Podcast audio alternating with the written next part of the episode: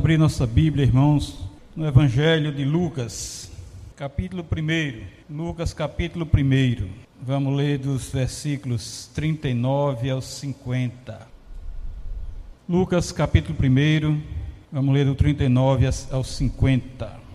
Diz a palavra de Deus assim: Naqueles dias, dispondo-se Maria, foi apressadamente à região montanhosa, a uma cidade de Judá entrou na casa de Zacarias e saudou Isabel. Ouvindo essa a saudação de Maria, a criança lhe estremeceu no ventre. Então Isabel ficou possuída do Espírito Santo e clamou em alta, alta voz: Bendita és tu entre as mulheres, e bendito o fruto do teu ventre. E de onde me provém que me venha visitar a mãe do meu Senhor? Pois logo que me chegou aos ouvidos a voz da tua saudação, a criança estremeceu de alegria dentro de mim. Bem-aventurada que creu, porque serão cumpridas as palavras que lhe foram ditas da parte do Senhor. Então disse Maria: A minha alma engrandece ao Senhor, e o meu espírito se alegrou em Deus, meu Salvador, porque contemplou na humildade da sua serva pois desde agora todas as gerações me considerarão bem-aventurada, porque o poderoso me fez grandes coisas, santo é o seu nome. A sua misericórdia vai de geração em geração sobre os que o temem. Até aqui, irmãos, somente. Oremos. Santo Deus, Derrama, ó oh Deus, nessa noite do poder do teu Santo Espírito na nossa vida, Senhor. Enche-nos, ó oh Pai, com esse grande poder, para que, ó oh Deus, sejamos avivados pela verdade da tua palavra. Para que, ó Deus, tomemos consciência dessa maravilha. E assim, ó Deus, vivamos para a glória do teu nome, Pai. Engrandecendo, engrandecendo o nome do Senhor, assim como Maria fez naquele momento. Ajuda-nos, Pai, a entender a tua verdade em nome de Jesus. Amém e amém. Irmãos, nós tínhamos meditado anterior domingo passado nós tínhamos meditado nesse texto no texto anterior. E hoje nos chama a atenção exatamente o que Maria disse de extraordinário em tudo aquilo que aconteceu na casa de Isabel. Diante de tudo que o anjo tinha dito, tinha dito para Maria, aquele momento acabou Maria dizendo: Aqui está a serva do Senhor, que se cumpra em mim conforme a tua palavra. E agora, depois de tudo que aconteceu, diante de Isabel, que Isabel disse, cheia, plena do Espírito Santo do Senhor, Maria então diz: A minha alma engrandece ao Senhor, e o meu espírito se alegrou em Deus, meu Salvador. Irmãos, o cântico de Maria, chamado Magnificar, Magnificar que é sua primeira palavra na versão latina, é um irrompimento é uma invasão, é uma explosão de louvor que sai do espírito de Maria. Esse cântico de Maria começa com uma expressão de autêntico, de genuíno, de verdadeiro louvor de um coração que glorifica e exalta o seu Deus Todo-Poderoso. Não devemos aqui fazer uma diferença entre alma e espírito, sendo aqui a mudança que deve-se às exigências do paralelismo, como ela está falando. A minha alma engrandece, o meu espírito se alegrou em Deus, meu Salvador. Mas uma mudança de tempo que se pode ser, que pode ser relevante, irmãos, aqui, ao dizer engrandece, denota denota exatamente um ato habitual de Maria. É isso que faz a diferença. É isso que é importante. Ao dizer engrandece, ela está demonstrando que é uma atitude de uma mulher que habitualmente faz isso, que sempre faz isso. Ela engrandecia o Senhor, continua a engrandecer e sempre engrandeceria o seu Senhor e Deus. Não era uma coisa que estava acontecendo naquele momento, especialmente, exclusivamente, porque por tudo que estava de novo, de novidade na vida dela. Pela presença do anjo anunciando que ela seria mãe do Filho de Deus, que ela seria mãe de Jesus. Não, Maria tinha isso em sua vida, ela engrandecia, ela estava engrandecendo naquele momento porque ela sempre ia engrandecer ao seu Senhor e seu Deus. E o seu espírito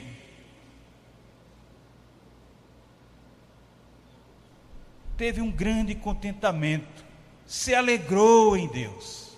E aqui, irmãos, é um tempo do auristo que indica esse verbo do grego que indica um ato especial de regozijo, provavelmente quando o anjo trouxe a mensagem de Deus para ela. Ao saber daquilo, com certeza o seu espírito não, não era mais o mesmo. A alegria que fluía de dentro do seu espírito era totalmente diferente. E o seu espírito se alegrou em Deus a palavra é enfática e poderia ser aqui traduzida, irmãos, por exultou-se, que é o estremecer de júbilo, é o estremecer de regozijo, é o estremecer de gozo espiritual. É o alegrar-se, não em coisas materiais, não em algo palpável, não em algo manipulável, não numa realização, mas é um alegrar-se plenamente em Deus. É um alegrar-se exclusivamente, totalmente em seu Deus. É alegria que o ser, o ser carnal não atinge, jamais. Porque é possível para quem tem uma alma que engrandece ao Senhor. É porque só é possível para essa alma. É possível somente para esse espírito. Essa é a alegria, irmãos, que flui plenamente de um espírito submisso. Essa é a alegria que flui plenamente de um espírito obediente, um espírito que expressa com sinceridade a sua alegria verdadeiramente, como eu já disse, não em outra qualquer coisa, mas exclusivamente em Deus. Verdadeiramente em Deus, tão somente em Deus se alegrou em Deus, ela diz, meu Salvador. E o meu espírito se alegrou em Deus, meu Salvador. E aqui, irmãos, isso demonstra que Maria reconhecia sua necessidade. Ela necessitava de Salvador. Era uma pecadora como outras pessoas, precisava de um Salvador. E mundialmente, irmãos, é a maior dificuldade que existe de compreender essa atitude de Maria dizer: Meu Salvador. E aqui está a grandeza de Maria. E aqui está tudo de maior que Maria pode ser. Aqui está a preciosidade de vida de uma mulher escolhida por Deus, que agora diz que o meu espírito se alegrou em Deus, meu Salvador. Seu espírito não se alegrou em ninguém mais. A alegria estava em Deus. E ele, porque contemplou a humildade da sua serva. Ela se alegrou por essa atitude de Deus. Ela se alegrou por essa ação de Deus. Ela se alegrou porque Deus contemplou não uma deusa, não a mulher que o mundo tem dado a ela o título de deusa, mas ela diz, contemplou a sua humildade, a humildade de uma serva, a humildade de uma escrava. E alguns entendem que humildade significa humilhação. Mas a palavra expressa a mesma humildade que a palavra serva, escrava. Como nós lemos no versículo 38, domingo passado. Ela ressalta aqui, irmãos, o significado com sua tradução. Ele notou sua escrava e sua posição humilde, sua posição, Deus notou. Deus viu a sua serva, a sua escrava, na sua posição de humildade. Ela, como uma fiel serva piedosa, sabia que sua pequenez, ela tinha consciência de que a sua fragilidade perante a soberania, grandeza, a soberana grandeza de Deus. Ela sabia quem ela era, ela sabia quem era o seu Deus. Ela não estava enganada contra ela mesma e também não estava enganada contra seu Deus. Com essa atitude, com essas palavras, ela ressalta o significado da sua vida piedosa, sua vida de serva, porque ela sabia quão pequena era, ela sabia da sua fragilidade. Maria reconhecia que não era merecedora de tão grande dádiva que o Senhor lhe presenteou. Mas era graça de Deus. Sua intrínseca humildade e simplicidade a levava ao render graça, ao louvar ao Deus da sua vida, ao glorificar ao Deus, a agradecer, a ser uma mulher agradecida, grata por aquilo que ela sabia que não merecia. Por isso, o seu espanto, como nós vimos ela diante do, do anjo, como uma escrava, abençoada por seu Senhor, Maria, com alegria, agora adora, ela exalta, ela engrandece o Todo-Poderoso, que a torna feliz diante de todos. De todos, todos iam reconhecer que ela era uma mulher bem-aventurada, uma mulher plena de felicidade. Por quê? Porque Deus tinha contemplado a sua humildade, a humildade daquela serva. Porque Deus estava fazendo grandes coisas na vida dela. Maria, então, após expressar sua gratidão por aquilo que Deus fizera por ela, volta-se à contemplação do próprio Deus. E aí, ela dá ênfase a três coisas importantes aqui. Veja, veja como é a percepção de uma mulher cheia do Espírito de Deus, de uma mulher contemplada pelo amor de Deus, pela misericórdia de Deus. Ela dá ênfase a três coisas importantes aqui ela dá ênfase ao poder de Deus. Ela dá ênfase aqui à santidade de Deus. E ela dá ênfase aqui à misericórdia de Deus. Veja aqui, quando ela diz: Porque o poderoso, o poderoso me fez grandes coisas. Poder de Deus. E ela diz: Santo é o seu nome. Ela reconhece a santidade, que Deus é santo, santo, santo. E ela diz ainda: a sua misericórdia. A sua misericórdia vai de geração em geração. Para quem? Sobre quem? Sobre os que o temem. Maria então continua demonstrando que entende que ela mesma é insignificante. Mas isso não importa. Não importa a sua insignificância porque o poderoso está operando na vida dela. Não importava a sua significância, porque quem estava operando na vida dela era o Todo-Poderoso. Bendito seja Deus, irmãos. Não foi qualquer pessoa que fez maravilhas na vida de Maria. Não, não foi alguém impotente, inativo, inoperante, débil, frágil, fraco, sem vigor nenhum. Maria declara a verdade na qual ela estava alicerçada, porque o poderoso me fez grandes coisas. Aquele que tem poder me fez grandes coisas. Esse que é o dono, o que contém todo o poder do mundo. Muitas vezes, irmão, nós pensamos que Satanás tem o mesmo poder de Deus. Muitas vezes nós pensamos que a batalha entre Deus e Satanás é uma batalha de dois poderosos que vamos ver quem é que ganha. Satanás não faz nada sem a, sem a permissão de Deus.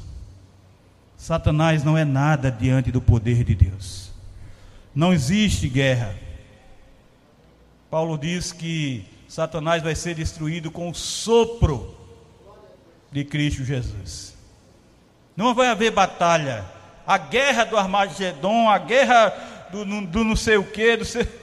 não existe batalha. Existe o sopro de Cristo Jesus destruindo todas as hostes de Satanás. Aquele que não somente é poderoso, mas o Deus, o único Senhor, é o eu sou que tem o nome de Santo de Maria. Santo é o seu nome. Ele é poderoso. Mas ele não é só poderoso, ele é santo. Irmãos, veja que interessante. Lá em Apocalipse 15, 4 diz assim: Quem não temerá e não glorificará o teu nome, ó Senhor, pois tu és santo. Por isso, todas as nações virão e adorarão diante de ti, porque os teus atos são justiça, os teus atos de justiça se fizeram manifesto, pois só tu és santo. Não se deve, irmãos, porém pensar em Deus somente em termos de poder. Sim, Deus é todo poderoso, mas Ele é poderoso e Ele é também santo. O nome, o nome santo na antiguidade era empregado num senso mais pleno do que nós entendemos hoje, do que acontece conosco hoje. Representava, irmãos, a pessoa total. Quando, ele, quando se dizia o nome, o nome de Deus, o seu nome é santo, a ideia que se tinha era que é o Deus todo, o Deus completo, o Deus pleno é santo. Não era simplesmente o nome, não é simplesmente tirar o nome de Deus e dizer esse nome é santo, mas o entendimento é que Deus é plenamente santo, Deus é completamente santo, é totalmente santo, porque o Todo-Poderoso me fez grandes coisas, santo é o seu nome. Ele é plenamente santo, ele é totalmente, completamente santo. E esse versículo não quer dizer simplesmente que o nome de Deus é um nome santo e que deve ser usado com reverência. Significa que Deus é um Deus santo. Deus é santo e eu vou agora reverenciá-lo. Deus é santo e eu vou agora respeitá-lo. Deus é plenamente santo. Deus é totalmente santo. Deus é um Deus santo, é isso que nós precisamos entender. Ele é poderoso, ele é santo, santo é o seu nome. E como se fosse pouco, irmãos, Maria ainda acrescenta: a sua misericórdia vai de geração em geração sobre os que o temem.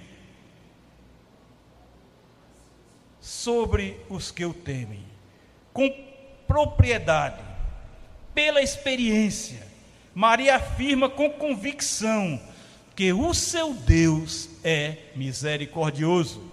Irmãos, ela não está dizendo aqui porque ouviu falar, ela não está dizendo aqui porque é um chavão da igreja, ela não está dizendo aqui porque ela tinha escutado muito isso na igreja presbiteriana que ela frequentava lá naquela época, que não existia.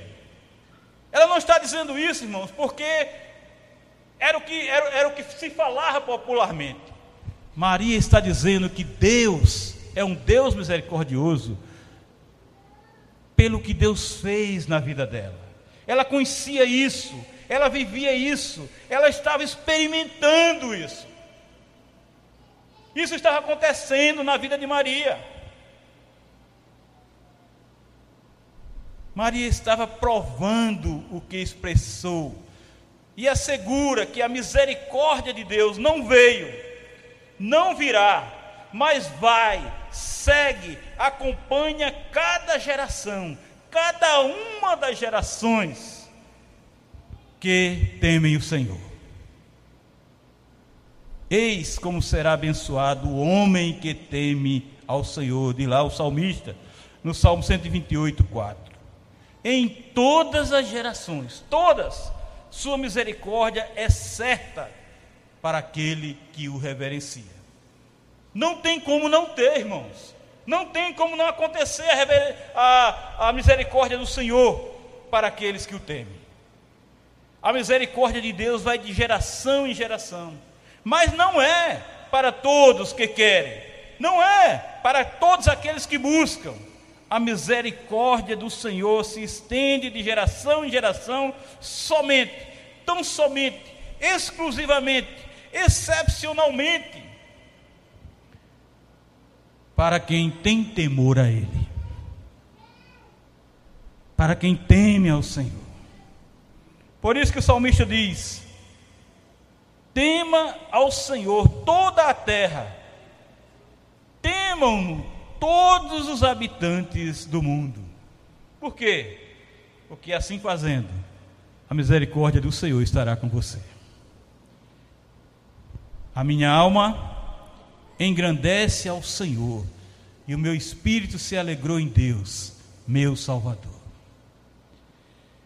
Engrandecei o Senhor comigo, e todos a uma lhe exaltemos o nome, diz o salmista no Salmo 34, verso 3. Engrandecei o Senhor comigo, e todos a uma lhe exaltemos o seu nome. Irmãos, a nossa alma necessita urgentemente engrandecer, exaltar, glorificar, mas glorificar intensamente, glorificar imensamente o Senhor Deus Todo-Poderoso. Mas como é que está a nossa alma? Como é que está o nosso espírito? Muitas vezes a nossa alma está vazia, está míope, está insensível, e ela não detecta que estamos seguindo um caminho desviado da presença de Jesus, o Filho de Deus. Maria ali tinha recebido a notícia que o Filho de Deus seria gerado nela, o Filho de Deus estaria no seu ventre.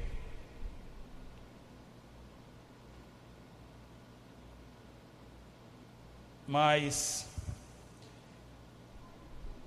nós sabemos que precisamos de Jesus em nosso coração.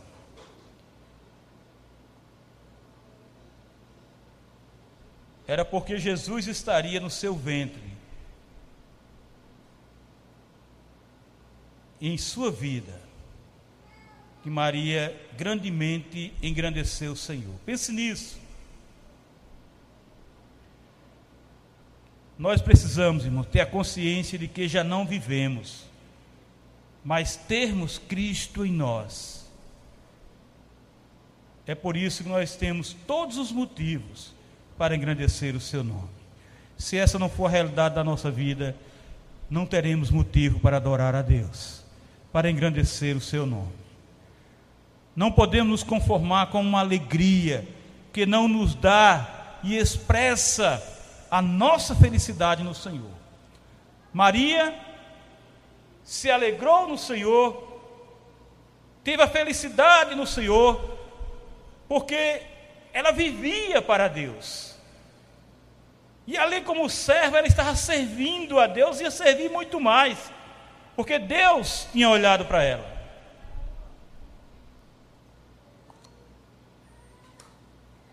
Não podemos nos conformar com uma alegria que não expressa a nossa verdadeira felicidade no Senhor. Alegremos-nos, meus irmãos, em Deus, que nos tem dado a sua misericórdia e a sua tão grande salvação. Expressemos, assim como Maria, nossa felicidade, nosso contentamento, não em denominações, não em religiões, mas plenamente em Deus, como Maria fez. Plenamente em Deus. Direcionemos o nosso júbilo espiritual para o Deus Criador que nos tem socorrido, principalmente, irmãos, em nossas aflições, principalmente em nossas dificuldades, principalmente em nossas impossibilidades. O milagre de Deus tem acontecido na sua vida, meu irmão. O milagre de Deus tem acontecido na sua família, no seu lar. E todos nós temos um testemunho sobre isso, porque Deus faz isso. Porque Deus nos deu humildade para enxergarmos como Maria a nossa pequenez, a nossa insignificância, o nosso pecado, o caminho errado que muitas vezes nós estamos trilhando em nossa caminhada.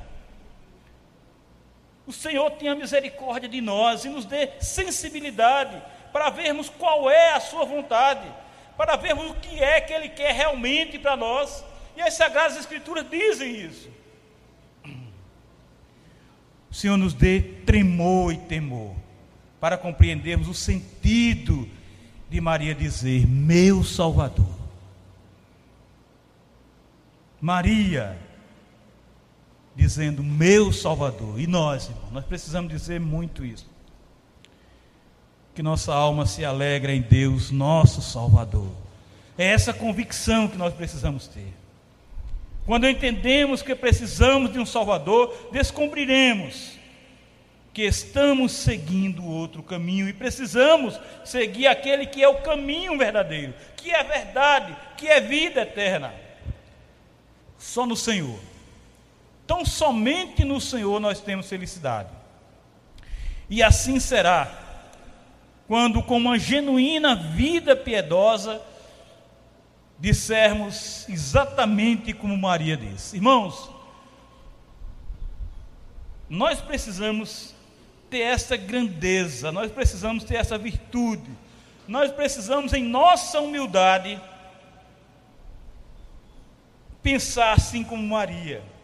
Como servos, como escravos do Senhor, nós precisamos dizer exatamente como ela disse: a minha alma engrandece ao Senhor. Não é porque eu tenho nada para engrandecer o Senhor, não é porque eu tenho alguma coisa para engrandecer o Senhor, é porque a graça de Deus está em nós, é porque o amor de Deus está em nós, é porque em nós está aquele que é todo-poderoso, aquele que é santo, aquele que é verdadeiro, aquele que é o único que nos dá da sua misericórdia, porque se isso não fosse verdade, nós já tínhamos sido consumidos há muito tempo. A minha alma engrandece ao Senhor, e engrandece porque o Senhor é majestoso, porque o Senhor é soberano, porque o Senhor é o Deus todo-poderoso da nossa vida. E ela dizia: O meu espírito se alegrou em Deus, meu Salvador. Irmãos, nós temos nesse mundo tudo, tudo contribuindo para sermos tristes, para chorarmos, tudo na nossa vida para viver chorando. Mas o nosso espírito se alegra em Deus, porque o maior motivo que nós temos para chorar é o nosso pecado.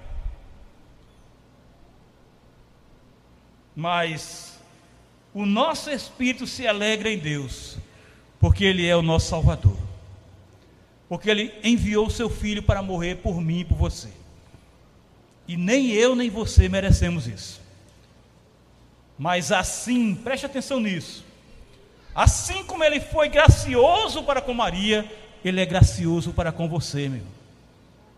Olhe,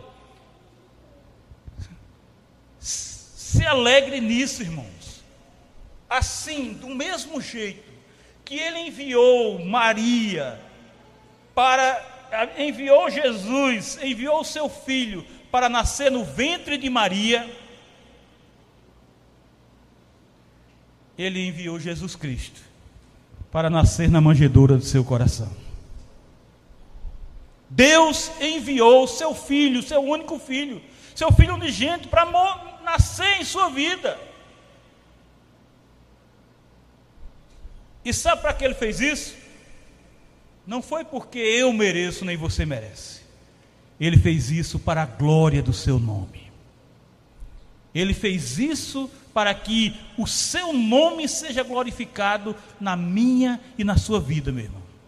Jesus veio ao mundo para que nós glorifiquemos ao Senhor. Ele nos deu salvação, Ele nos tirou das trevas, do pecado, Ele nos lavou completamente com o seu sangue, ali naquela cruz.